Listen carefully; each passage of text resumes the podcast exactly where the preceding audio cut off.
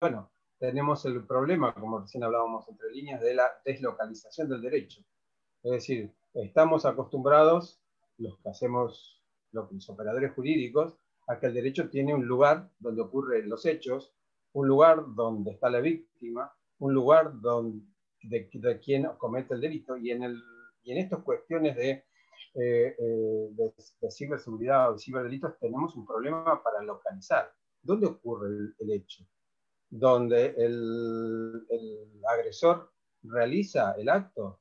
¿Donde la víctima lo recibe? ¿Donde tiene el ordenador? Por ejemplo, eh, bueno, ahí leía una cuestión esto de los juegos clandestinos. Es decir, ¿dónde ocurre el hecho del juego clandestino? O por ahí, eh, o por ahí donde el apostador no es, no es clandestino el juego, entonces por ende no es un delito. O donde el, quien eh, realiza estos juegos clandestinos, este, quien realiza esta operación, tampoco es ilícito de quien la realiza, sino quien está en el país donde se realiza la apuesta. Bueno, estos son los grandes problemas que nos va a tocar al doctor Bonifacio Meneses, al doctor Ricardo Elías, bueno, y a la técnica, un poco ver qué está pasando con esto y un poco qué, qué, eh, cómo solucionamos, dónde vamos, qué juez, quién tiene jurisdicción en esto, ¿Eh? qué ley le aplicamos, ¿La del, del lugar del agredor, del agresor. Es más, si el agresor hackeó algún dispositivo y usó una IP que no era la de él, sino la de otro, la cual hizo un fraude, ¿dónde lo ubicamos? ¿Cómo resolvemos? Este, bueno, estos son un poco los incógnitas del, del, ciberdelito o el del derecho cibernético, podemos decir, o el derecho informático en general. ¿Cómo hacemos para resolver esto? Sobre todo en países donde no tenemos tanta experiencia, donde no hay eh, unidades eh, jurídicas especializadas en estos temas. Sí ha avanzado mucho en nuestro país el tema de las, eh, de las, de las unidades de seguridad, iba a decir, pero no, no es, de las fuerzas de seguridad. Sí, en las fuerzas de seguridad y en, los poderes ejecutivos tenemos este, unidades especializadas en cibercrimen y en ciberdelito. Pero en los temas jurídicos, ¿dónde vamos a parar? A una fiscalía que, donde no hay especialistas. O sea, los únicos especialistas son los de las fuerzas de seguridad. Bueno, todo esto ha tomado demasiada envergadura a partir justamente del aislamiento de esta situación este, sanitaria que estamos viviendo. Creo un poco que esta es la presentación del tema. Me parece que, este, bueno, no sé si en estos momentos hablar un poco de la normativa argentina o de la jurisprudencia argentina, pero me parecería que sería mejor que la hagamos en la segunda ronda, no sé. Este, creo que está presentado el tema y me parece que, bueno, no sé qué, creo que hasta acá es mi, exposición para no robarle el tiempo al doctor Bonifacio. Creo que ya cumplí 10 minutos, ¿no? Sí, listo, doctor. Muchas gracias. No se preocupe. Doctor Bonifacio, tiene usted la palabra. Bien.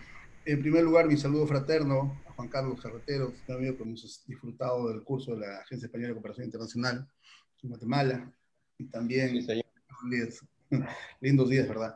Y también a Ricardo Elías, con quien durante mucho tiempo hemos compartido nuestras inquietudes jurídicas, desde Abarroli hasta ahora. Tengo ahora el placer de conocerla, a doctor Borrero, no sé, encantadísimo. Lo que veo es en el mundo entero eh, este proceso que hemos tenido, de que hemos salido desde, desde los albores anteriores sobre la mecanización, la informatización, la sensorización, los algoritmos, la inteligencia artificial. Y ciertamente este, advertimos ahora que, por ejemplo, son más de 50 mil millones de sensores en el mundo. Aquellos que pueden demostrarnos y enseñarnos de que puede venir un tsunami, de que cuando vamos a una tienda por departamento, las prendas de vestir están así señaladas. Eh, hay ese colchón Smart Morfeo que nos dice si cuando salimos de casa de pronto aumenta el peso en ese colchón nos puede decir al teléfono celular si hay una persona adicional a nuestra ausencia, imagínense.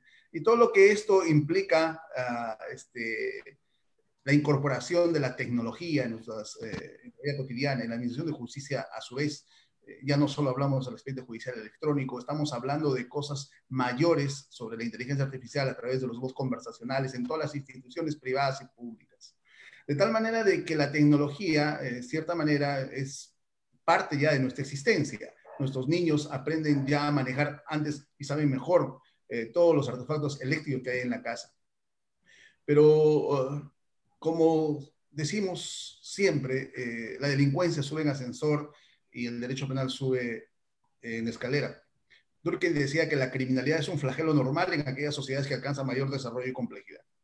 Y a esto nos hemos visto ya eh, en un momento de que hablamos quizás y diríamos de que llega un momento la uberización del mundo, esta generación X, los millennials, ¿no? la singularización, los blockchain, la, forma, la transformación digital, las impresiones 3D. Y, y decimos, ¿en qué momento está pasando todo esto? ¿En qué momento aparecen ya estas denominaciones que ya se nos ha hecho común escuchar?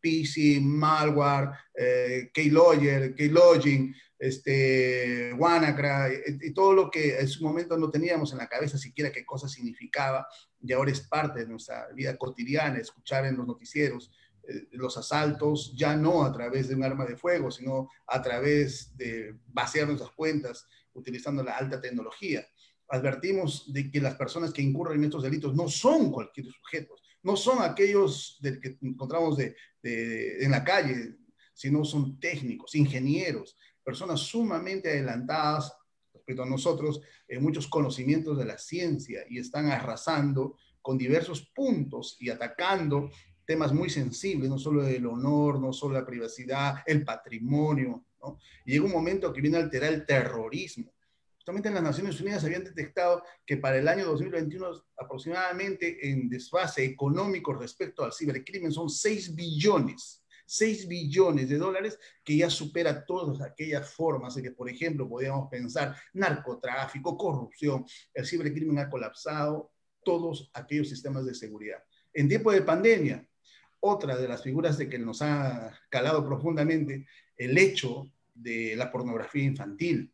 Como nunca nuestros hijos, nuestros familiares, todos han estado pegados y seguimos pegados a este aparato. No, no solo los celulares, no solo los ordenadores, no solo los laptops, si estamos involucrados, todo en una suerte en el que si estamos alejados de ellos, estamos desconectados del mundo.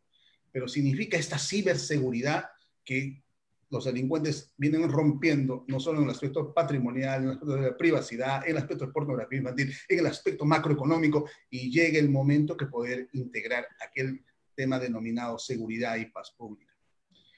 El cibercrimen, en efecto, ataca, y porque tiene una característica, la pluriofensividad, es un delito pluriofensivo, y atenta y ataca con diversos bienes jurídicos protegidos o tutelados.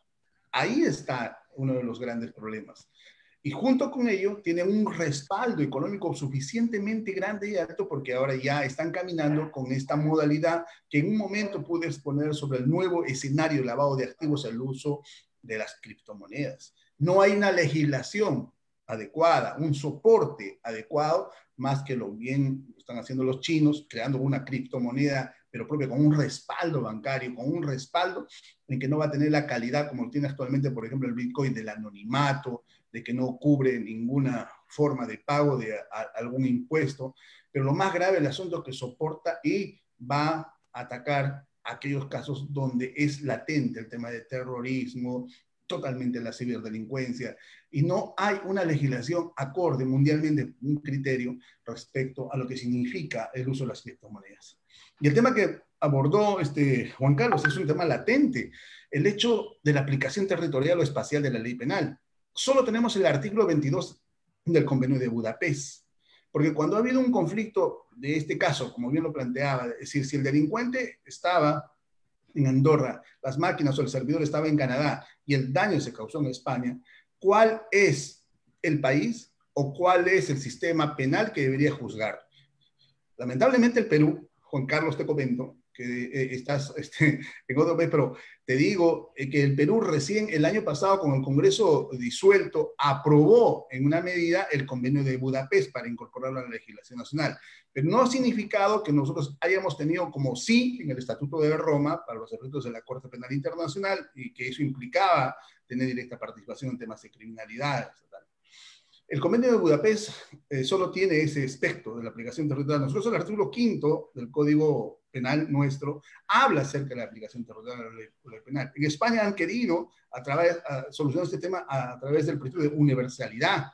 Y se han fijado en el convenio, el convenio que existe entre Estados Unidos y la Unión Europea en el artículo décimo del convenio de extradición para poder llevar a estos delincuentes a otras jurisdicciones que no sean necesariamente aquellas que ellos fácilmente puedan delinquir.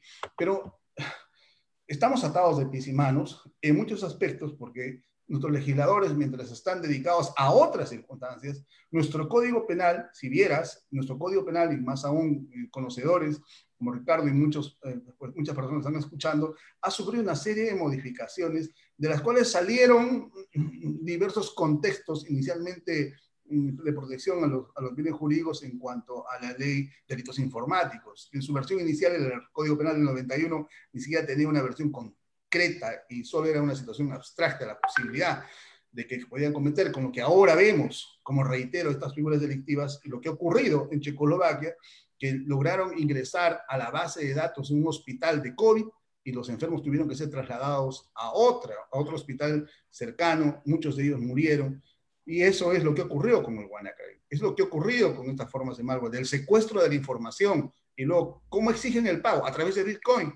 ¿Y qué ha hecho el Tribunal Europeo de Derechos Humanos? ¿Qué es válida esa moneda? ¿Qué ha hecho la Corte, el Tribunal Supremo Español? Dice, no, señor, el Bitcoin tiene efectos patrimoniales. O sea, lamentablemente, estamos en un contexto eh, duro de ajenidad en el tema legislativo. Creo que voy por los 10 minutos casi, pero sinceramente vemos que el cibercrimen está siendo más letal que cualquier otra pandemia. Decíamos hace un tiempo, cibercrimen, la otra pandemia. Gracias. El paso a Ricardo. Listo, doctor, muchas gracias. Eh, doctor Ricardo, lo escuchamos. Bien, permítanme por favor compartir, eh, compartir pantalla.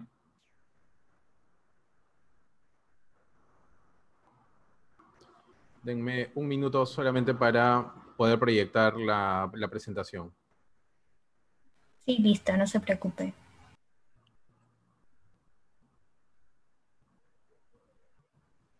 Listo, ahora sí. Ahora sí, muy buenas tardes, muy buenas noches a, a todos y todos. Un placer compartir este panel con el querido amigo el doctor Bonifacio Meneses y nuevos amigos como el doctor Juan Carlos Carretero la teniente Gilari Porrero. Un fuerte, este, mis más cordiales saludos para, para ustedes.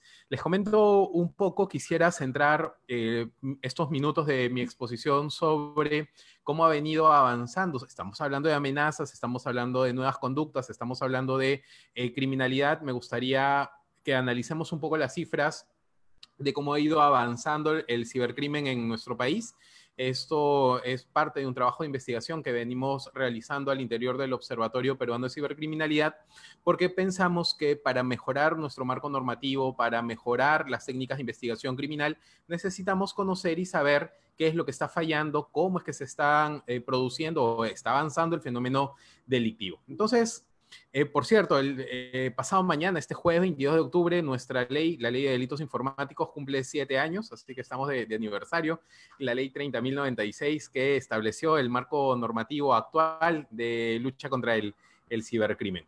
Entonces tenemos que preguntarnos qué es lo que está sucediendo, qué es lo que está pasando en Perú respecto al avance de la ciberdelincuencia. Eh, son tres los delitos informáticos o los ciber, de los ciberdelitos que más han avanzado. Estamos hablando de fraude informático previsto en la ley de delitos informáticos, estamos hablando de suplantación de identidad y de atentados, bueno, en general, atentados contra datos y sistemas informáticos. Si vemos aquí, vamos a ver que desde el año 2015 al año 2020 ha habido un incremento, claro. Este corte ha sido hacia julio del año, de, hacia julio de este año. Todavía nos falta procesar la información en cuanto se genere, pero vamos a ver que eh, se incrementó 2015, 2016, hasta el año 2019. Empezamos en el 2015 con 49 casos, 2019 con 3.039 eh, eh, casos. Pero no solamente quiero comentarles o que analicemos o que veamos las cifras de denuncias recibidas, sino, y aquí viene lo preocupante, lo preocupante está en, este, en, esta, en esta segunda eh, presentación, en estas, en, al momento que hemos analizado los datos. Miren ustedes, del 2015 al 2020, en total hemos recibido 6.474 casos a nivel nacional. Toda esta información forma parte y le agradezco al Ministerio Público por haberme facilitado esto, al sistema de apoyo al trabajo fiscal. Pero miren ustedes, de esos 6.474 casos, 1925 fueron archivados. Es decir, estamos hablando de cuánto? De aproximadamente el poco más del 25% se archivaron. De ello, del total, solamente 15 aplicaron principio de oportunidad. Estamos hablando de 6.000, casi 6.500 casos, solo 15 como una salida alternativa del principio de oportunidad. Y aquí viene lo preocupante. Lo, lo, preocupante está en esta cifra de la formalización de investigación preparatoria. Esto es el paso siguiente. Para quienes no estén familiarizados con ello, tenemos una fase de diligencias preliminares donde se busca eh, asegurar eh, los actos más importantes, más rápidos en cuanto al aseguramiento de elementos de, prueba y también individualizar, individualizar al, al imputado. Miren ustedes, solamente conseguimos 138 formalizaciones, es decir, que de los 6.500 casos, solo el 2% se formalizaran, pasaran al siguiente etapa. 10 sentencias en este periodo, esto es de 6.474 casos, 10 sentencias y una terminación anticipada. Entonces eso nos llama poderosamente la atención y nos genera preocupación, no porque no tengamos recursos, de hecho tenemos una policía especializada que es la Divindad desde el año 2005 creada, ya tiene 15 años de existencia, pero tenemos una ausencia todavía de fiscalías especializadas en cibercrimen que Dios mediante poco a poco las tendremos en nuestro país porque se necesitan. Eso es en cuanto a, vean ustedes, fraudes informáticos. Cuando estamos hablando del segundo, eh, segundo tipo de delitos, esto es atentados contra los datos y, y sistemas informáticos en Perú, la realidad es peor. Eh, o bueno, está, es, es, similar. Hemos tenido 604 casos registrados en este periodo, los de estos cinco años.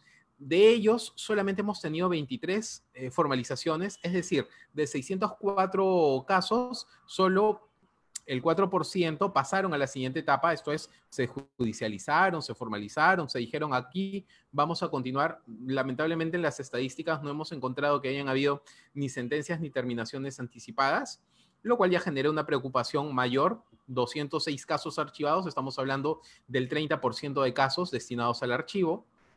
Cuando hablamos, y, es, y con esta tercera...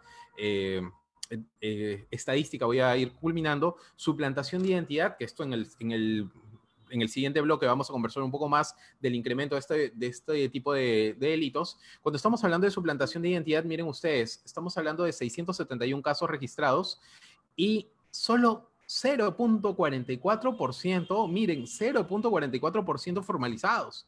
Es decir, no estamos logrando identificar quién es la persona que ha suplantado la identidad.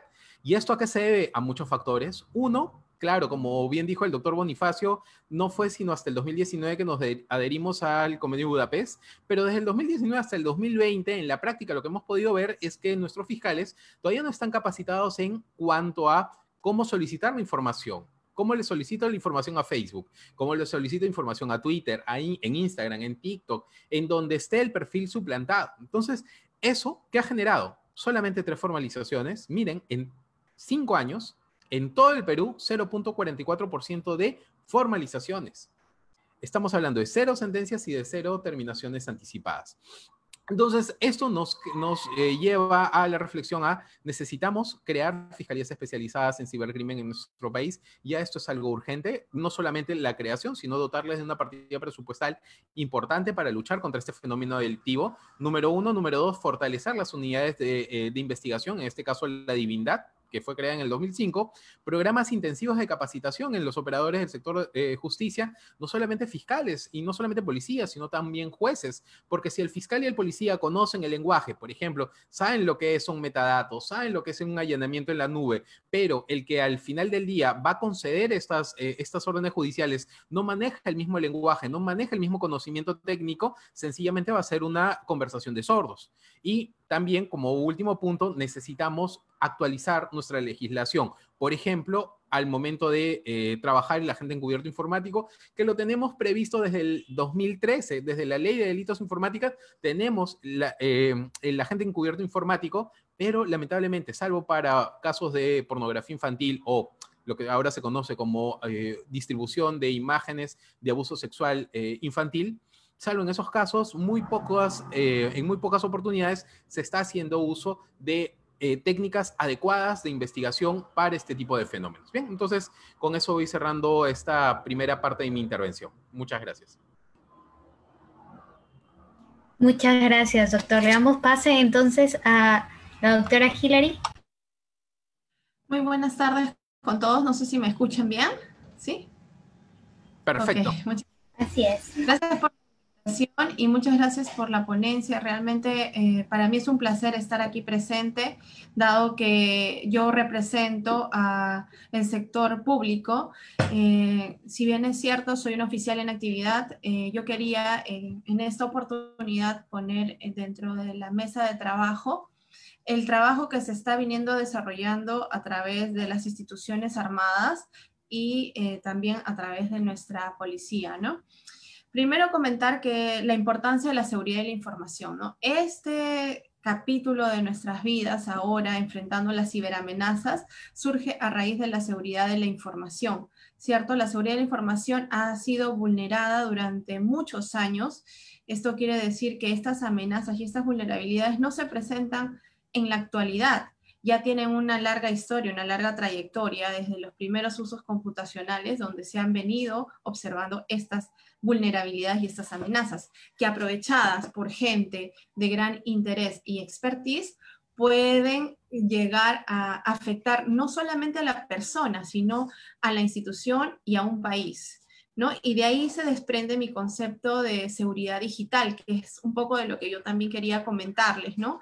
En muchos países, eh, fraternos, amigos, vecinos, ya manejan el concepto de seguridad digital englobando la ciberseguridad y la ciberdefensa. Nuestro país recién hace dos años ha formulado la ley de seguridad digital a través de la Dirección Nacional de Inteligencia para velar, eh, en este caso, la seguridad de los activos críticos nacionales. Y eso es lo que quería un poco comentar y entrar a tallar con nuestros compañeros ponentes porque es muy importante su presencia y la interrelación de estos ámbitos, ya que como lo mencionaron anteriormente, eh, la parte legal y normativa no nos ampara, ¿no? Y nos deja en, en muchas ocasiones sin piso para poder enfrentar un proceso legal, ¿no? Y determinar y encontrar al culpable y tener las medidas para poder, eh, digamos, corregir la falta, sancionar la falta o, si es necesario, eh, llevarlos a una sentencia. ¿No? No tenemos todavía ese proceso judicial, ni legal, ni normativo. Recién estamos en todo ese proceso de desarrollo.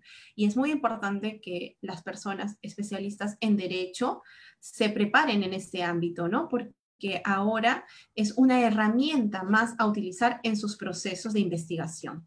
Entonces, eh, en el ámbito militar, eh, nosotros nos estamos preocupando con la generación de estas normas en proteger estos activos críticos. ¿Y cuál es la función que estamos desempeñando? Bueno, los activos críticos nacionales los establecen a través del Poder Ejecutivo en base a los objetivos y capacidades nacionales, ¿ok? Entonces, eh, estos activos críticos ya tienen instituciones privadas que las administran y velan por su seguridad. Cuando una amenaza supera la capacidad de protección de esta propia institución, es ahí cuando se recurre a la protección de los activos críticos a través de los sistemas de inteligencia o a través del uso de las Fuerzas Armadas. Para eso se creó la ley de ciberdefensa, también es muy nueva, la 3099, recién el año pasado, donde da las funciones al Comando Conjunto y a las Fuerzas Armadas de intervenir o de poder colaborar en esta protección e identificación de estos riesgos y estas amenazas, ¿no? Eh, también quería comentarles un poco sobre el tema de, las, de los ciberataques, de las ciberamenazas, cómo se ha ido evolucionando este tema, ¿no? Al principio, pues nos encontrábamos con virus convencionales que venían en los USBs o alguna cadena, este, ¿no? En los correos electrónicos institucionales incluso, ¿no? Y mucho viene del asesoramiento que vamos a tener dentro de una organización. ¿Por qué? Porque tenemos normas internacionales como la ISO 27001 que nos garantiza la seguridad de la información. Y las organizaciones, las empresas, estamos obligadas a instalar por lo menos una primera fase de un sistema de seguridad de la información para garantizar la protección de nuestra información y de nuestro personal. Entonces, es importante para todos nosotros, eh, todas las personas, tener conciencia de seguridad de la información, respetando el triángulo de los principios de la seguridad de la información, la confidencialidad, la disponibilidad y la integridad. Entonces, si ninguna de nuestras organizaciones se ha preocupado por eso, este es el momento, ya que las leyes están evolucionando y eh, las amenazas también. Entonces, lo primero que tenemos que hacer en nuestra organización es preocuparnos en decir, ¿tenemos implementado un sistema de gestión de seguridad de la información? Sí o no. ¿Hemos capacitado a nuestro personal en conciencia de seguridad de la información? Sí o no. Porque podemos ser parte de estos ciberataques de forma consciente e inconsciente. Entonces, el primer paso es lo que estamos haciendo aquí ahora en conocimiento de todos nuestros compañeros de conocer, entender y saber cómo se eh, vulnera un sistema o cómo se presenta una amenaza. Y evolucionando, como les mencionaba, desde un simple virus a lo que ahora se llama un ransomware. lo más preocupante, ¿no? que lo mencionó también el doctor Meneses, eh, el ransomware ha evolucionado a tal medida que se ha adaptado, o sea, se ha adaptado a la situación y a la coyuntura. Y aquí voy a tocar un poquito sobre las ciberamenazas en la pandemia. O sea, estas eh, evoluciones del malware han, han, ido aprovechándose la situación, dado que ahora las, las personas realizamos la interacción a través del, del, ciberespacio con mayor frecuencia. Compramos por Internet, pagamos por Internet, nos comunicamos por Internet, estudiamos por Internet, todo lo hacemos de forma interconectada. Entonces ahora el ransomware, al ver de que muchas veces, como su función principal era solamente secuestrar la información y ofrecértela al mismo usuario, ahora como el usuario no toma interés o dice, bueno, tengo una copia de respaldo, al final no me interesa si me robaste o no, pasa un determinado tiempo y esa información es vendida en la Deep Web, lo que se conoce ahora la navegación oscura. La Deep Web puede vender todo tipo de crímenes y para los cuales no estamos preparados enfrentar ese tipo de, peligro, ¿verdad? Entonces, este ransomware antes solamente se afectaba al usuario y lo ofrecía al mismo usuario y, y, bien, si no lo rescataba, ahí quedaba la información perdida, secuestrada. Pero ahora ya no. Ahora hay plataformas de servicio que es el ransomware as a service. O sea, yo puedo contratar el ransomware para determinada persona, para determinada organización y evoluciono y me robo la información. Entonces, vemos cómo las ciberamenazas van transformándose y van adaptándose a la situación. Y las ciberamenazas no son creadas por sí solas, ¿no? Están detrás de ellas las personas que con ciertas habilidades y capacidades han podido eh, explotar esta información. Entonces, como bien mencionaron, por el convenio de Budapest, recién el Perú se está integrando a formar parte de la selección de estos cibercriminales. Pero más allá, como mencionó el doctor Carretero, ¿quién es el culpable? El usuario, el que hace el clic, el dueño de la máquina, el dueño de la red, entonces, no estamos preparados todavía para identificar y llegar a la conclusión. Finalmente, la vulnerabilidad de la información se ve afectada. Y tenemos grandes ejemplos, como por ejemplo un ataque de activo crítico que les pudiera comentar, pues el de Ucrania, ¿no? Donde se afectó una hidroeléctrica y causó una pérdida eh, masiva económica de personas dentro de un país. Entonces, es así como las afectaciones pueden llegar a afectar a un Estado y a una persona, valga la redundancia. Entonces, con esta pequeña introducción, volvemos a la segunda ronda. Este, creo que hay, bastante por tocar, hay bastante por intervenir y creo que hay que, hay que hacerlo así, más digerible. Gracias. Muchas gracias, doctora. Entonces, eh, pasamos a esta segunda ronda. Les vuelvo a recordar que el tema de esta segunda ronda es evolución de los ciberdelitos en la actualidad, ¿no? Bueno, eh, le cedo la palabra, doctor Juan Carlos. Bueno, ¿qué tal? Bueno, seguimos. Este, bueno, lo que, mi idea es cómo evolucionó un poco los, eh, ciberdelitos o el cibercrimen en la Argentina. y cómo fue eh, acompañando o no eh, la norma jurídica o las normas en la República Argentina. Algo parecido pasó, don Boni, en, en Argentina respecto de la ratificación del Tratado de Budapest. Nosotros recién lo ratificamos en el 2018 y recién tenemos una ley actualizada que, como no tengo memoria para los números, los estoy anotando porque si no sonamos. Este, tenemos eh, la ley 26388, que es la de delitos informáticos, que actualizó nuestro código penal en función de los delitos informáticos establecidos o tipificados en el convenio de Budapest. Así tenemos este, los delitos de pornografía infantil, de fraude informático, de alteración de los datos personales, de la eh, em, publicación de datos personales eh, en, redes, de, este, em, del acceso a base de datos sin autorización. Este, por otro lado, tenemos eh, la ley de protección de datos personales que también fue actualizada en función de los datos subidos a las redes sociales o subidos a la web.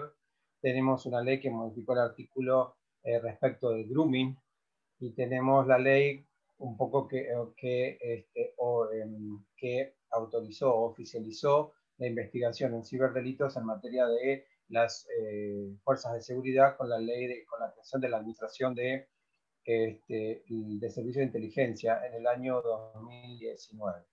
Este, bueno, esto es más o menos un, un, poco el marco normativo. Y un poco quería hablar lo que dijo la doctora Hilary Borrero. Este, en el ámbito, bueno, del ámbito público no es, tan, no es tan sencillo, pero yo siempre lo que indico es que no solamente son vulnerables los sistemas informáticos o la web o nuestra software o nuestro hardware, sino que también los usuarios, y lo que yo digo como responsabilidad digital, debemos actuar con responsabilidad cuando usamos estos ordenadores. Eh, yo un poco hago el ejemplo que cuando salimos, lo hago, lo hago relacionado con la realidad virtual con la realidad física. Es decir, en las redes, cuando salimos a, la calle, no estamos en el medio de la calle, en el medio de la, de la, calle o del vecindario, diciendo que nos vamos de vacaciones o que nos fuimos a tal lado o que dejamos la casa sin nadie. En cambio, en las redes sociales, por ahí estamos comentando todas estas situaciones y lo que hace es provocar, la ciber, eh, provocar el crimen organizado, ¿verdad? O sea, también tiene mucho que ver con eh, la responsabilidad del usuario. Es decir, por ahí como en algún curso escuché, no, no usamos la misma llave para todas las puertas de nuestra casa. En cambio, usamos la misma clave para entrar a todos los sitios, todos los sitios, la mayoría de las personas, ¿verdad? Este, ese es otro de los problemas. Otro de los problemas es, dejamos la puerta abierta de nuestra casa cuando nos vamos. Y muchas veces, ¿qué hacemos? Dejamos todos nuestros correos, nuestras redes sociales, todo, no, nos, nos vamos, dejamos la, la, notebook personal o todo conectado. Entonces, es todo, este, por, por hablar de un término en nuestro país, es carne de cañón, es decir, Em, eh, eh, queda todo expuesto a que el cibercrimen pueda, pueda, o sea, pueda entrometerse en nuestras redes. Un poco pasa por eso también, un poco lo que decía la doctora Hillary, falta de capacitación, no solo de nosotros, los ordenadores jurídicos, que también tenemos que capacitarnos para poder eh, probar o poder, em, o sea, poder detener el cibercrimen, sino también falta de, capacitación de los usuarios, o sea, de los usuarios de, estos modelos, porque antes lo usábamos en forma esporádica o no tan seguido, pero ahora redes, conectados a, la, red y demás, es cuestión de todos los días. Eh, quería citar dos casos, uno de ransomware que pasó acá en Argentina con la Dirección de Migraciones de la República Argentina, donde atacaron la base de datos de migraciones, justamente lo que explicó la, eh, eh, Hillary, lo que trabaron no fue, no fue sino, este, eh, no solo obtuvieron la base de datos, sino que impedían que la Dirección de Migraciones entrara en su base de datos para poder realizar operaciones. Las dos cosas se hicieron.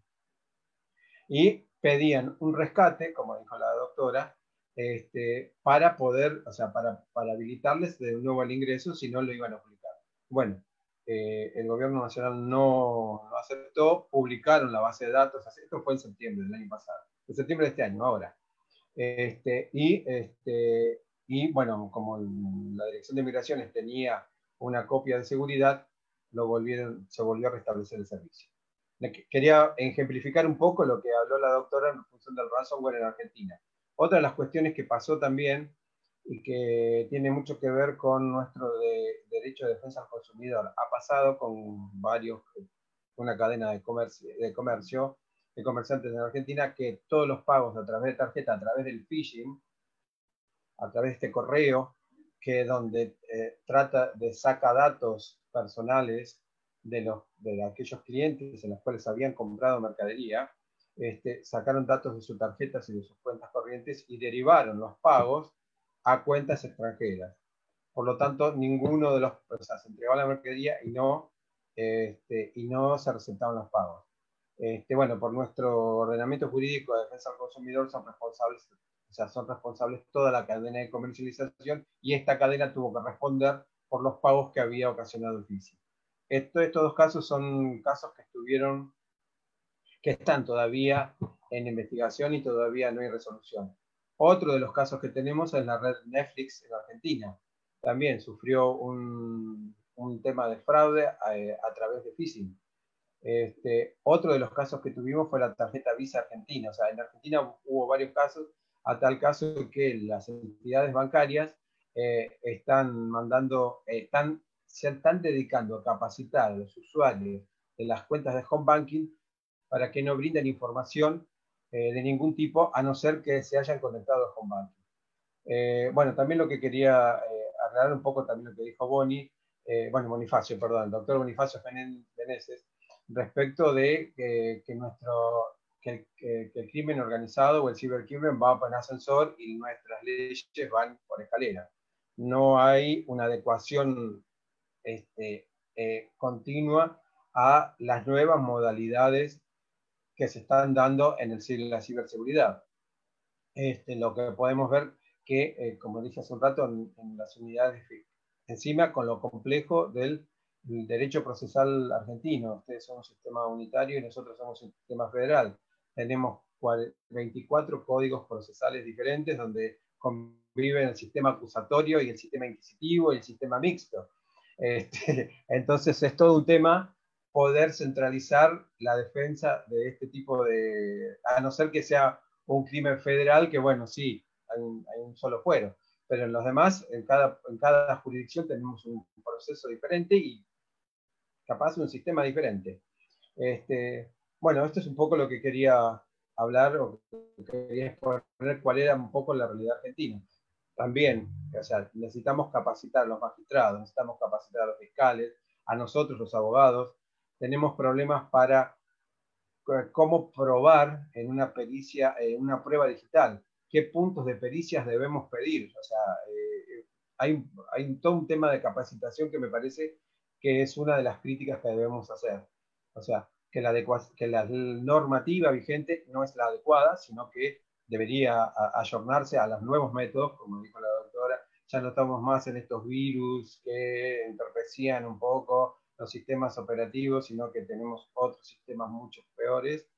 Este, eh, no, eh, no hay los de magistrado, como decía el doctor Ricardo Elías, eh, no están acostumbrados a este lenguaje que hablan los técnicos y por ahí no sabemos de qué están hablando. Lo mismo nos pasa a los abogados, este, que ejercemos la, la, función en forma liberal. Y también nos, nos, nos tenemos problemas que a veces cuando pedimos algún tipo de pericia o algún tipo de prueba, por ahí estamos pidiendo de mala manera y estamos intrometiéndose en ciertos derechos constitucionales o ciertos derechos humanos, como el derecho a la privacidad. Es decir, la prueba de estos delitos a veces dentro de estos ordenamientos liga o un poco este, están contrariando un poco el tema de este, el tema del derecho a la privacidad. Bueno, un poco esto era la, quería poner un poco cómo era la realidad en la República Argentina por ahora. Eh, Muchas gracias, doctor. Sí. Lo escucho, listo. Eh, doctor Bonifacio, por favor. Bien, en ese orden de ideas eh, hay una, una, serie de preocupaciones que están en el mundo. Por ejemplo, si somos aproximadamente 7.700 millones de habitantes en el mundo, casi el 70% de la población está vinculada a Internet, casi 6.190 millones. Se ve que Asia es el continente que tiene mayor cantidad de conectados. China es uno de los países o el primer país que tiene mayores ciudadanos conectados, su Taobao o, o todo su, su, su, tipo de YouTube, y que han hecho posible de que, por ejemplo, sea un peligro para poder eh, competir con ellos, como es Estados Unidos, y sobre todo es difícil con la creación de 5G, como dice esta tecnología para perseguir a los criminales, que así lo ha señalado Europol y todos aquellos que están muy preocupados por estas nuevas modalidades que bien estamos eh, viendo, ¿no? Y hay situaciones en las cuales no hemos podido hasta ahora solucionar. Hay ataques eh, que inclusive eh, a la planta de la NASA, o sea, eh, a, la Sony, a la Sony Picture eh, han, lo han atacado y como dijo la doctora, en Ucrania, las elecciones de Estados Unidos, las plantas de informáticos filtraron miles de correos electrónicos del Comité Nacional Demócrata. Y eso fue perjudicial para la campaña de Bernie Sanders.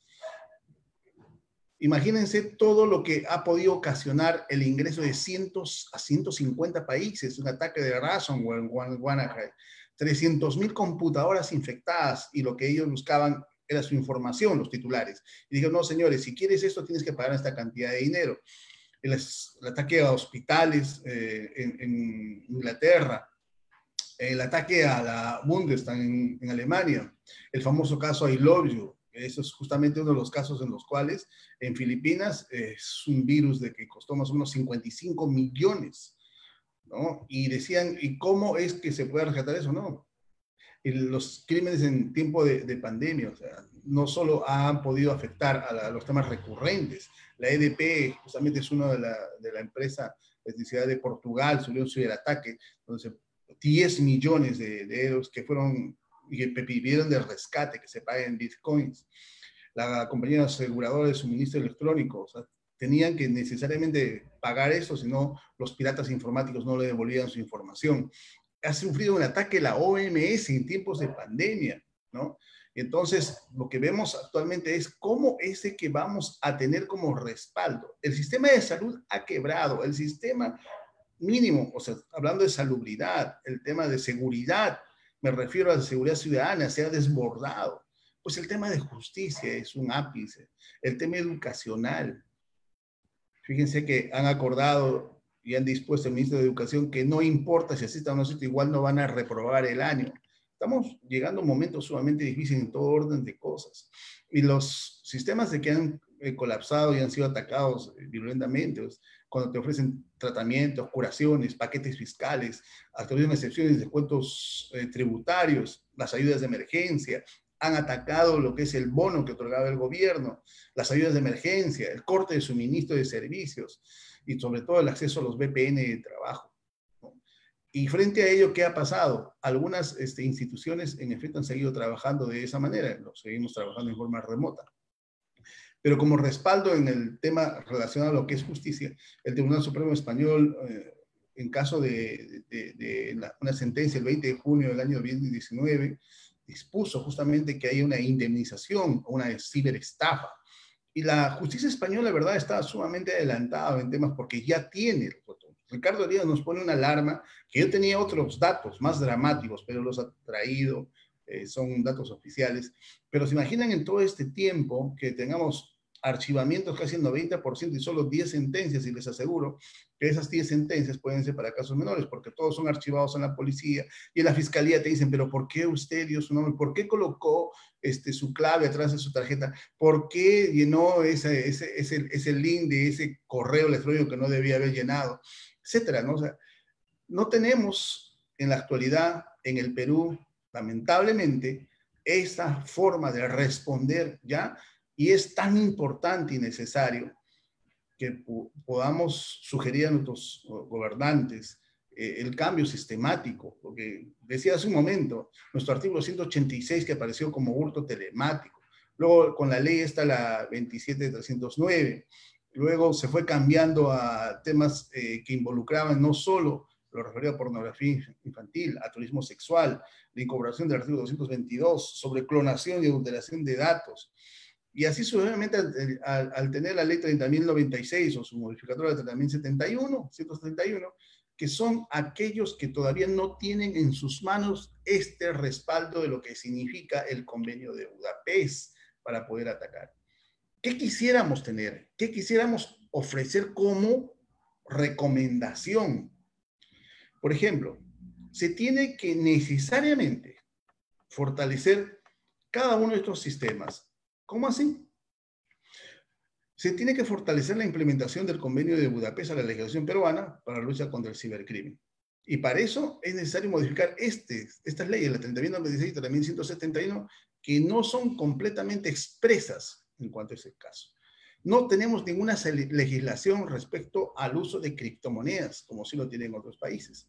Chile, al advertir que había un sujeto, este, Denis Carranza, del Banco Itaú y de Scotiabank de Chile, lo expulsó de su país. Dijo, acá no puedes trabajar con criptomonedas. ¿Y dónde creen que lo han mandado? Lo han mandado al Perú. Ya tenemos, ya tenemos en el Perú lugares donde hacen cambio de bitcoins a moneda corriente regular. Debemos construir el manual de manejo de evidencias digitales y entornos informáticos. Por la versión 2.0, por ejemplo, no tenemos eso. Hay que modificar el Código Procesal Penal en cuanto a dar el paso a la, investigación tecnológica, los ciberpatrullajes que se hacen muy bien en España. Por ejemplo, la ley criminal, de, la ley criminal 13 de 2015, del 13 de octubre de 2015, estableció unos ciberpatrullajes, que eso debería ser efectivamente aquella forma de evitar y a priori que estos delitos se pongan en evidencia. Hay que constituir, es, yo creo que es de suma urgencia, constituir las fiscalías y los juzgados especializados en delitos de cibercriminalidad. Y sobre todo, lo que hace un momento hablábamos con Juan Carlos, hay que modificar el concepto del principio de universalidad, referido a lo que significa la aplicación espacial de la ley penal que reitero, solo lo tenemos en aplicación en lo que respecta al artículo 22 del Convenio de Budapest. Nosotros estamos, eh, reitero la palabra, atados de pies y manos. Hay mucha situación que deberíamos ya resolver en el aspecto legislativo y también en el aspecto judicial, en el aspecto del Ministerio Público, constituir y crear esas fiscalías y, por supuesto, los juzgados que puedan atacar la cibercriminalidad. Bueno, voy a dar el paso a Ricardo eh, en este tema para no estar con excederme en el, tiempo. Listo, doctor, muchas gracias. Doctor Ricardo, lo escuchamos. Este, muy, muy interesante, muy interesante los comentarios que hacen tanto el doctor eh, Bonifacio como, como el doctor eh, Carretero. A ver, permítame nuevamente este, comentarles un poquito a partir de, Ahí está, ahí estoy compartiendo pantalla. Tomando un poco el, comentario que hacía el doctor Bonifacio sobre las criptomonedas aquí en Perú, basta que uno escriba en YouTube criptomonedas en Perú y hay varios videos en los cuales le explican a uno eh, cómo eh, realizar este tipo de operaciones. Es más, incluso quienes trabajan cerca del centro de Lima por, por eh, la avenida Wilson, ahí pueden acceder a esto, a los, al primer Bitcoin ATM que, se instaló en, este CompuPlaza. Entonces, no es algo que nos llame la atención la, eh, el uso de esto a, corto o mediano plazo. Es más, aquí, aquellas personas que se den una vuelta por el Colegio de Abogados, este, aquí en, Miraflores, van a encontrar que en una esquina hay el, van a ver un letrero llamado 9780bitcoin.com, que es una página web, de hecho no es una página web, es un, ofrecen el servicio de eh, realizar estas operaciones con, con bitcoins. Es decir, ya los bitcoins están aquí, ya hay casos de estafas con bitcoin, ya hay investigaciones con eh, por, eh, digamos, por el uso de estas, eh, de estas herramientas, que de por sí no están mal, sino lo que están haciendo con ellas es lo que es, lo que es, incorrecto. Y la dificultad en la investigación es muy grande. Pero no solamente tenemos que detenernos en los casos de ciberdelincuencia, es más, basta que veamos los casos que tenemos hoy en día, por ejemplo, este, de este popular personaje, ahora investigado Richard Swing y los allanamientos que habían, ¿para qué? ¿Qué, era lo que estaban buscando? Estaban buscando audio, ¿cierto? Entonces están buscando prueba digital. Vemos a los youtubers peruanos como Andy Zane, que es investigado ahora por acoso sexual a menores de edad, ¿Qué estamos hablando? Estamos hablando de que las fiscalías comunes tienen que realizar investigaciones en entornos digitales. Sabrán asegurar la prueba, sabrán eh, realizar una cadena de custodia digital, cómo incorporar esto frente a abogados que de repente empiezan a cuestionar la licitud de la obtención de los medios digitales, de la incorporación, la fiabilidad de ellos vemos con, día a día que se están incautando celulares, que se están realizando este tipo de diligencias y a veces sin el más mínimo cuidado. El doctor Bonifacio señalaba sobre el manual de evidencia digital. De hecho, Ava Rolli, donde estuve cuatro años, publicamos un manual de evidencia digital que está disponible en nuestra página web en coordinación con la policía y con el Ministerio Público. Hace poco tiempo, estamos hablando de hace algunos días, la policía, el Ministerio del Interior ha publicado su propio manual de eh, abordaje de evidencia digital. Entonces, ya hay instrumentos que nos permiten decir que estamos avanzando paso a paso en el abordaje de estas herramientas. Y cualquiera puede ser víctima de este tipo de delitos. Estamos hablando de qué es lo que viene. Bueno, ahí tenemos a artistas que han sido hackeados, Juliana Oxenford, Paul Martin. Cualquier ciudadano puede ser eh, víctima de delincuencia. El propio Banco de la Nación ha sido, entre comillas, hackeado. Entonces todos podemos estar expuestos. En el 15 Congreso Internacional de Derecho Penal, miren ustedes que se celebró en 1994, estamos hablando de hace cuánto, seis, eh, que más de 25 años. Nos decían que las autoridades que procesan y aplican la ley penal, este, tanto a nivel nacional como internacional, deben reforzar sus esfuerzos contra el combate del delito informático, coordinando actividades para alcanzar una eficiente protección global. Estamos hablando que ya en Río de Janeiro se hacía hace más de 25 años, ya nos daban una voz de alerta. Han pasado este tiempo y estamos poco a poco entrando en conciencia, pero ya la ciberdelincuencia nos ha golpeado. Y nos ha golpeado con, por ejemplo, suplantación de identidad si ustedes yo les proyecto estas, estas imágenes, este señor simpático ahí sonriendo con sus lentes, este otro, todos están felices eh, sonriendo para las cámaras, esta este dama parece que está un poco, un poco molesta, o esta que está pensativa, yo les diría que les llama la atención entre estos cinco personajes, este ciudadano, este otro, esta otra y esta otra, y les diré que en realidad todas estas personas, incluso esta última, ninguna de ellas existe. Estas son imágenes que han sido creadas por inteligencia artificial. Basta con entrar a esta página web, This Person Doesn't Exist, y uno puede ver que la inteligencia artificial va creando rostros de personas que no existen. Y esto viene, ¿por qué traigo a colación ello? Porque, ¿qué protege el delito de suplantación de identidad prevista en la ley de delitos informáticos? Así se llama, por si acaso, la ley 30.096, la ley de delitos informáticos. Eh, si es que yo utilizo, creo un perfil, por ejemplo, en Facebook, utilizando estas imágenes, ¿podría ser susceptible de ser sancionado por el delito de suplantación de identidad? En primera vista yo les diría que no, no porque en realidad no estoy suplantando la identidad de una persona, estoy utilizando imágenes creadas de manera eh, virtual por inteligencia artificial. Entonces, esto significa que necesitamos empezar a revisar nuestro, nuestro marco normativo eh, sustantivo.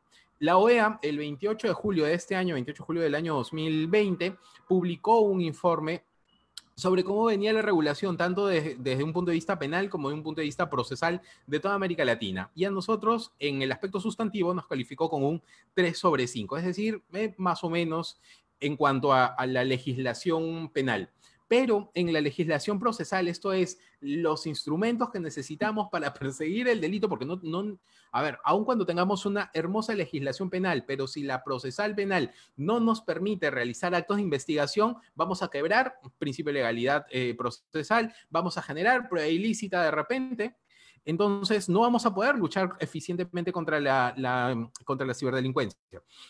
Y en eso, en lo importante, en lo, en lo procesal, nos calificaron con un 2 sobre 5. Es decir, estamos muy por debajo de la media en cuanto a normas procesales para, el, para la investigación, para el procesamiento, para el combate de la, de la ciberdelincuencia. Y aquí entonces tenemos que empezar a preguntarnos, y tomo este ejemplo, tomo el ejemplo de la suplantación de identidad, porque es algo que estamos viendo que está en franco crecimiento durante la pandemia. Suplantación de identidad en Facebook, suplantación de identidad en Twitter, suplantación de identidad en Instagram, suplantación de identidad en redes sociales. Y ahí vienen algunas preguntas como, por ejemplo, si es que la identidad, discúlpeme, la suplantación de identidad solamente se restringirá a la imagen. Vamos a ver, vamos a ver que eh, ya hay incluso software que permite realizar la clonación de la, eh, de la voz. Es decir, que la voz sea también eh, duplicada, sea, sea clonada.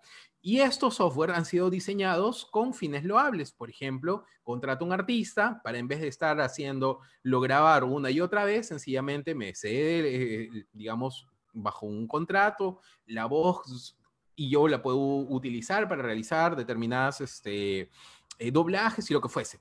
Sin embargo, el mundo de la cibercriminalidad se ha ido, ha ido avanzando y ahora tenemos, por ejemplo, lo que es el phishing. ¿Qué es el phishing? Es eh, voice mass phishing, es decir, suplantación de la voz a través de estos entornos digitales para cometer eh, tipos, diferentes tipos de defraudaciones. Entonces, lo que vemos aquí es que no solamente la ciberdelincuencia va avanzando en la cantidad de delitos, sino que se va modernizando. Incluso en las videollamadas, y acá les pongo, les voy a dejar sin audio, perdón, que no me interrumpa.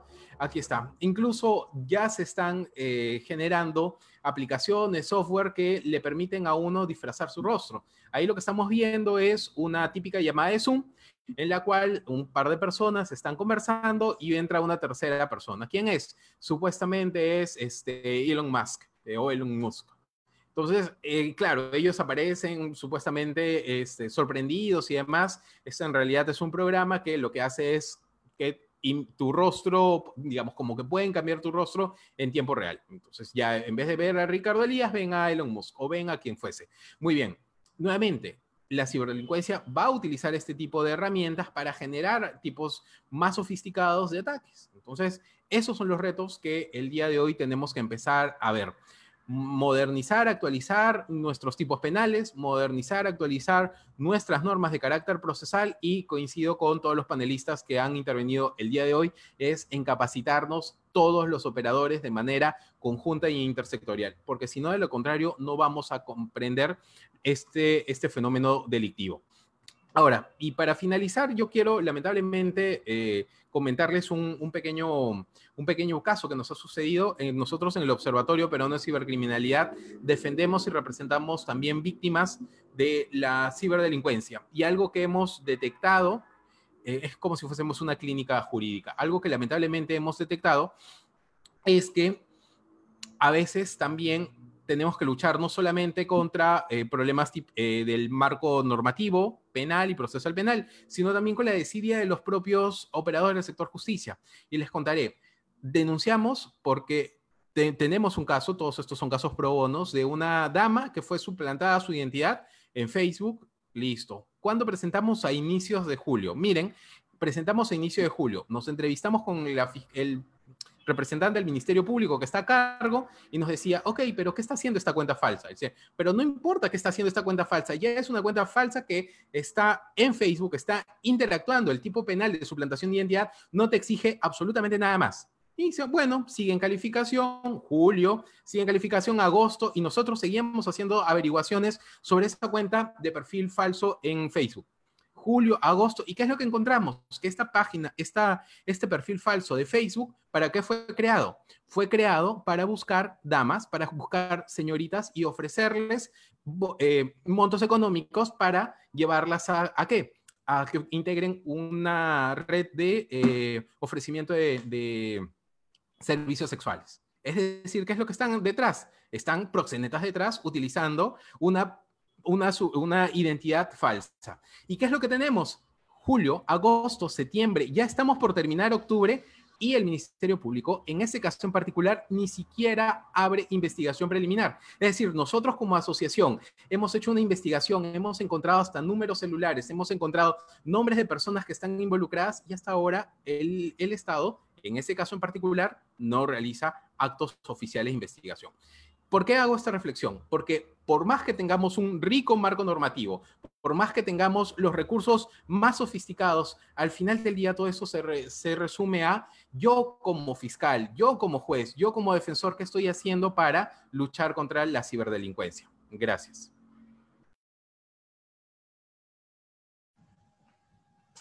Listo, doctor, muchas gracias por su participación. Doctora Hilary, le damos el pase.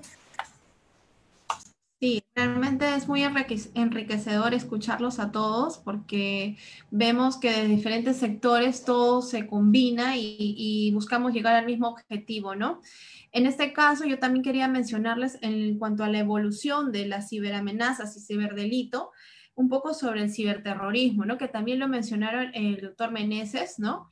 Eh, hace unos años, casi dos años, eh, se capturó al señor Alex Pimentel como parte, eh, se sospechaba en ese entonces, ¿no? De el manejo de todo lo que eran las redes, de cuentas sociales y las páginas web de, toda, de todo lo que era Sendero Luminoso.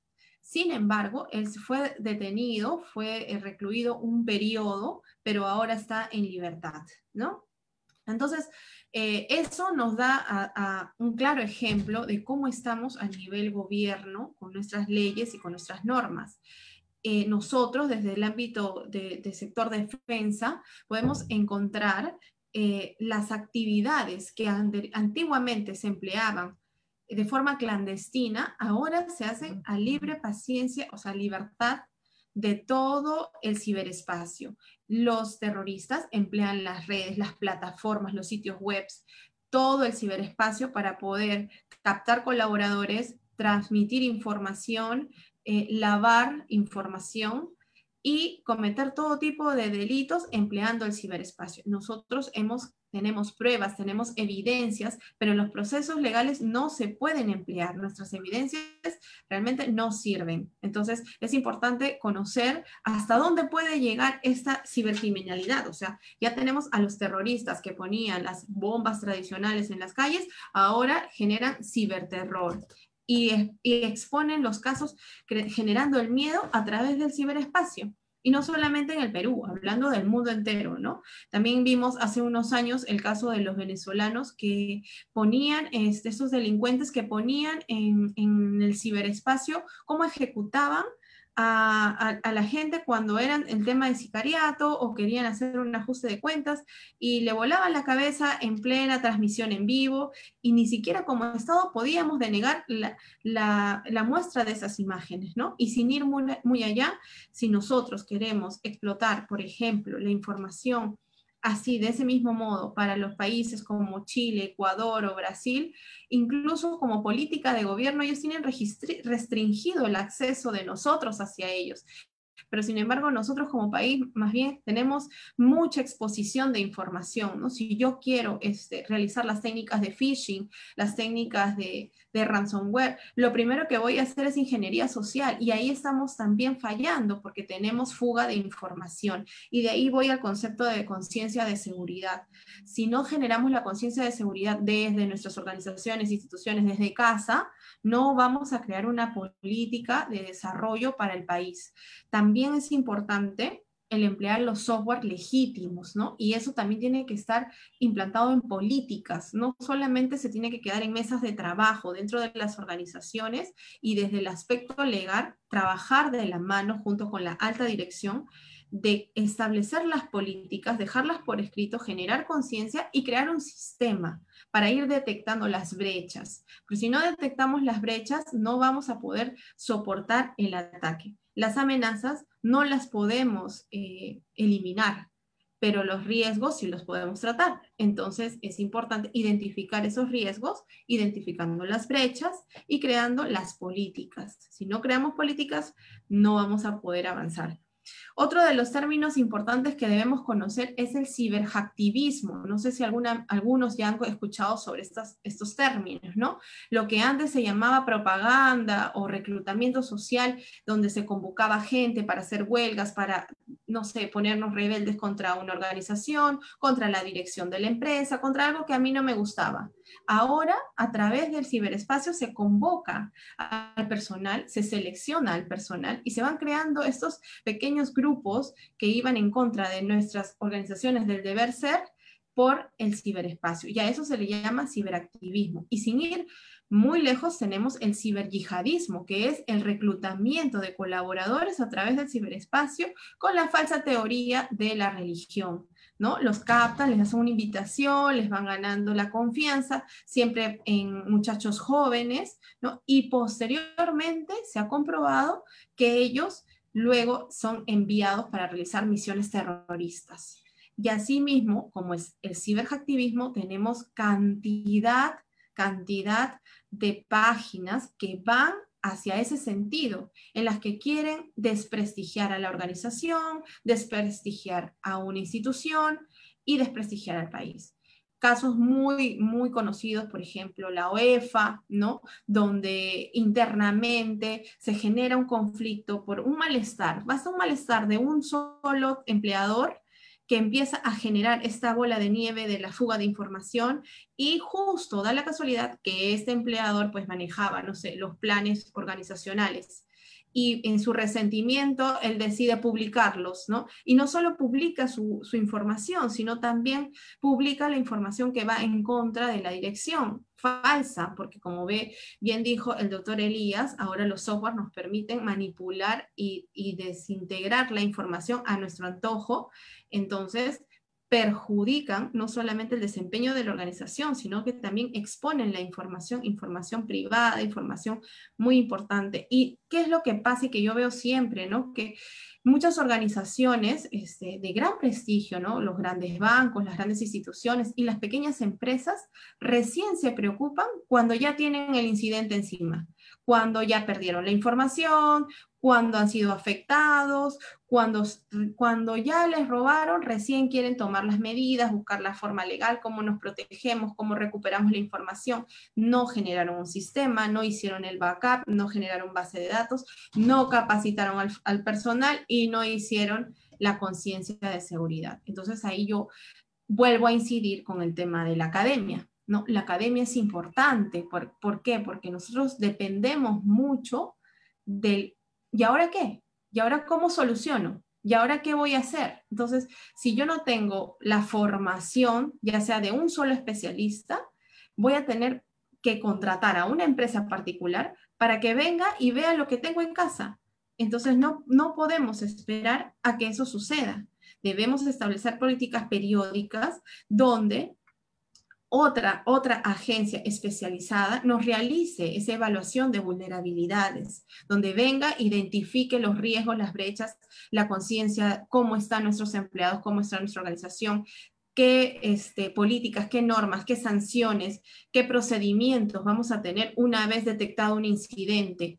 Como bien dijo también el doctor Elías, el tema de análisis forense, ¿no? Tenemos la capacidad de ante un secuestro tener en evidencia la computadora, el celular o la información que ha sido afectada? No. Porque no está escrito y de repente el afectado no va a querer entregar la máquina, no va a querer entregar el celular o no va a querer que, que toquen su información porque bien es cierto, todos manejan su información privada, pero si uno tiene establecido las políticas, entonces ya va a haber un procedimiento legal obligatorio para el empleado y el empleador para poder eh, acceder a este sistema, ¿no? Nosotros eh, dentro de nuestro trabajo hemos observado delitos desde lo más mínimos, como bien dijo también, la suplantación de identidad es, es el inicio, es la puntita del iceberg, es lo primero que hace un cibercriminal cambiar la identidad. Luego de todo eso viene hasta una red organizada, tráfico de armas, tráfico de información, tráfico de, armamento, de todo lo que se puedan imaginar, eh, se encuentra en la venta de la dark web, en la deep web, hasta se pueden hacer cambio de notas, eh, grados académicos, eh, registros científicos, todo se puede robar y vulnerar. Ahora, si bien es cierto, se nos presentan todas estas amenazas, estos ciberataques, nosotros no podemos renunciar a la tecnología, ¿no? Y decir, bueno, ante tanto problema, mejor digo, apago mi servidor y se acabó. No, lo que tenemos que hacer es trabajar en equipo en las altas direcciones, ¿no? generar las reuniones y establecer ahí las políticas para ir enfrentando estos riesgos, estas, estas tecnologías y otro punto importante es el presupuesto, considerar el presupuesto, porque enfrentar una evolución tecnológica es demanda un incremento presupuestal. Si no estamos preparados para invertir en lo que es seguridad, no vamos a poder solventar toda esta, esta cadena de eventos que va a poder llevar a la pérdida o a la bancarrota en un negocio, en una organización. Tenemos que tener consideraciones siempre en el incremento presupuestal, apoyar a las oficinas de tecnología de información, de soporte de información, de todo lo que tenga que ver con el manejo de la seguridad de la información. Apostar por el presupuesto, apostar por la academia y generar una estrategia. Ahora, también es importante en el mundo eh, privado, yo he podido observar eh, la inteligencia de negocio, ¿verdad? La, inteligencia de estrategia. Veo mucho de eso que están a la vanguardia del ciberespionaje, saber las, las, nuevas fórmulas de trabajo que va a sacar mi competencia. Y a esa, a esa amenaza también se enfrentan las organizaciones, donde infiltran personas que postulan a una vacante, que se presentan como un proveedor o que simplemente tienen acceso a la a la organización con el objetivo de generar un espionaje y finalmente antecederse a la información que ellos van a, brindar. Entonces también hay que considerar estas amenazas, ¿no? Lo que he mencionado en forma general, los ciberdelitos, los cibercriminales, el ciberespionaje, el ciberhacktivismo, el ciberterrorismo. Todas estas están en constante evolución y yo apostaría por la estrategia de la academia, el presupuesto y la conciencia de seguridad de la información. Listo, doctora. Muchísimas gracias por tu participación final. Eh, bueno, gracias a todos los expositores pues, participar, eh, por participar de este evento. ¿Les parece si damos un tiempo de cinco minutos por si el público tiene algunas preguntas o algo no ha quedado claro? Ya, perfecto. Entonces, estimados participantes, los invitamos a realizar preguntas. Ya saben que estas preguntas las pueden dejar por el medio del chat o por el canal de preguntas y de respuestas. Las preguntas pueden ser abiertas o dirigidas a uno de los panelistas.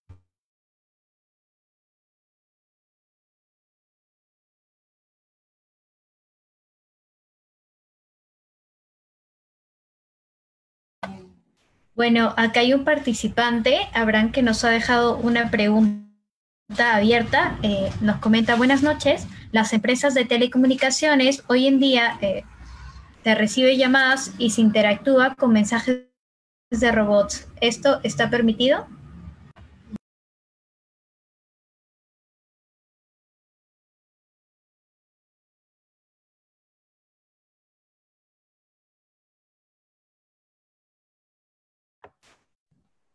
¿Es una pregunta para cualquiera, este, Astrid? Sí, es una pregunta abierta, ¿no? La han planteado ahí de manera general. Mira, eh, si vemos a Amanda, Sofía, son voz conversacionales. La SUNAT también tiene uno. Tiene eh, este, Innova School. Eh, bueno, todos buscan y tratar de, encontrar eh, alguna voz en que pueda ser amigable y te pueda contestar. Eso es totalmente lícito, o sea, no, no hay ningún inconveniente. Me hacía recuerdo, Ricardo, más bien para, para, para, ver este tema, por ejemplo, de lo que decía de, de los, de, de, esta clonación de voz, y decía un amigo, me, me manda, mira... Qué buena conferencia. Hubiera pensado que si me condenaban a un juicio virtual, era virtualmente culpable. ¡Chao! Saludos a Bonifacio Meneses. ese teléfono! Entonces, lo que dice Ricardo es pues práctico, es esa clonación que lamentablemente estamos expuestos no solo a eso, sino también pues, a cualquier forma de la captura de imagen. Eh, no sé si alguien quiere aumentar algo porque veo de que esa pregunta es eh, parte de nuestra ya cotidianidad de la inteligencia artificial de, Alexa, de este... sí, sí. Sí, todos, todos los teléfonos ahora tenemos eso, ¿no? Yo creo que no, tengo la misma opinión que, eh, eh, que, tú, Bonifacio, o sea, no le veo ilegalidad a usar este tipo de, voces. Eso, pues. Estamos bien. Eh, para mí, acá también las empresas telefónicas hablan para todo. empresas telefónicas, consultando. Lo importante es para mí, desde mi punto de vista como de usuario o de consumidor, no dar datos relevantes más allá de si te habla la empresa telefónica, tu número telefónico. Ahora, si voy a dar mi número de tarjeta de crédito, cuenta bancaria o algo por el estilo, me parece que no. Yo no, yo no lo haría. Este, eh, ante la duda, o sea, por un tema de, mm, no sé, me parece a mí. Yo haría por ese, andaría por ese lado, pero no es ilícito, no, no lo veo la ilícito de eso. Estamos igual. Bueno. Bueno, yo creo que Leslie, para este, Andrea, Astrid, perdón, eh, creo si no preguntas de mi parte, agradecer eh, en esta oportunidad, porque bueno, ya tenemos otras actividades que realizar dentro de un rato, pero qué alegría conocer a Gildery Borrero y reencontrarme con, con el doctor Ricardo Elías, gran y electo amigo, y con mi, mi pata del alma, este pibe, Juan Carlos Carretero, todo un tipazo. no tan pibe. Gracias de mi parte. Muy amable. Sí, sí un gusto haber conocido a Ricardo, aunque tuvimos contacto por las redes, y un gusto también a Hilary. La verdad, se aprende mucho debatiendo entre, entre colegas y entre profesionales eh, sobre estos temas. Y aparte, eh, intercambiamos información en distintos países de la región y vemos que no es tan diferente, que estamos más o menos todos en el mismo, en el mismo, en el mismo lugar. Agradecer quería agradecer porque tenemos una autoridad de la Universidad de Flores escuchando. Agradecer también a la, autoridad, de Flores y hasta a la autoridad de la Universidad de Flores que nos está viendo este, por el apoyo que nos dio también y sobre todo bueno, también al Colegio de, eh, de Abogados eh, Garantistas, ¿no? por la oportunidad de poder debatir estos temas de actividad. Por mi parte, muchas gracias. Bien, me sumo, me sumo al agradecimiento del doctor Carretero, a la Facultad de Derecho de la Universidad de Flores, a la Escuela Garantista por haber organizado este encuentro. Un tremendo placer haber coincidido con eh, buen este, doctor Bonifacio Meneses, el doctor Carretero, el oficial Hilary Borrero. Sin duda ha sido bastante enriquecedor escucharla y escuchar a todos ustedes también. Los invito, a, permítanme hacer mi cherry, los invito a visitar nuestras redes sociales. Nos encuentran como Observatorio Peruano de Cibercriminalidad, eh, tanto en Instagram como en Facebook, así como también eh, invitarlos al Instituto Peruano de Razonamiento Probatorio. Este jueves vamos a tener un evento sobre la delación premiada o la colaboración eficaz. Entonces, sean bienvenidos y muchas gracias nuevamente por la gentil invitación. Bueno, yo también quisiera agradecer la invitación. Eh, la conferencia del día de hoy ha sido muy gratificante y me siento muy orgullosa también de poder participar y eh, los felicito a todos eh, los especialistas en el área legal por el interés y la preocupación en este ámbito. Realmente es motivador porque vemos un problema al cual necesitamos eh, ahondar y darle solución. Asimismo, la escuela garantista nos permite también esa formación y yo estoy muy contenta, complacida y agradecida por haber participado y los espero, espero volver a verlos y volvernos a encontrar. Bueno, eh, solo me queda despedirme a mí, doctores. Muchísimas gracias a todos eh, por aceptar ser expositores de este evento. Ya saben que en nombre pues de la doctora Sisi, quien es la cabeza de esta institución, eh, los agradecemos a todos pues por siempre mostrar esta predisposición para informar a las personas acerca de, este tema que en realidad es bastante novedoso para muchos y, ha sido un conversatorio bastante informativo, ¿no? Eh, como todos lo mencionan, hasta la oportunidad entonces. Muchas gracias, nos vemos. Nos vemos. Abrazo a todos. Dale.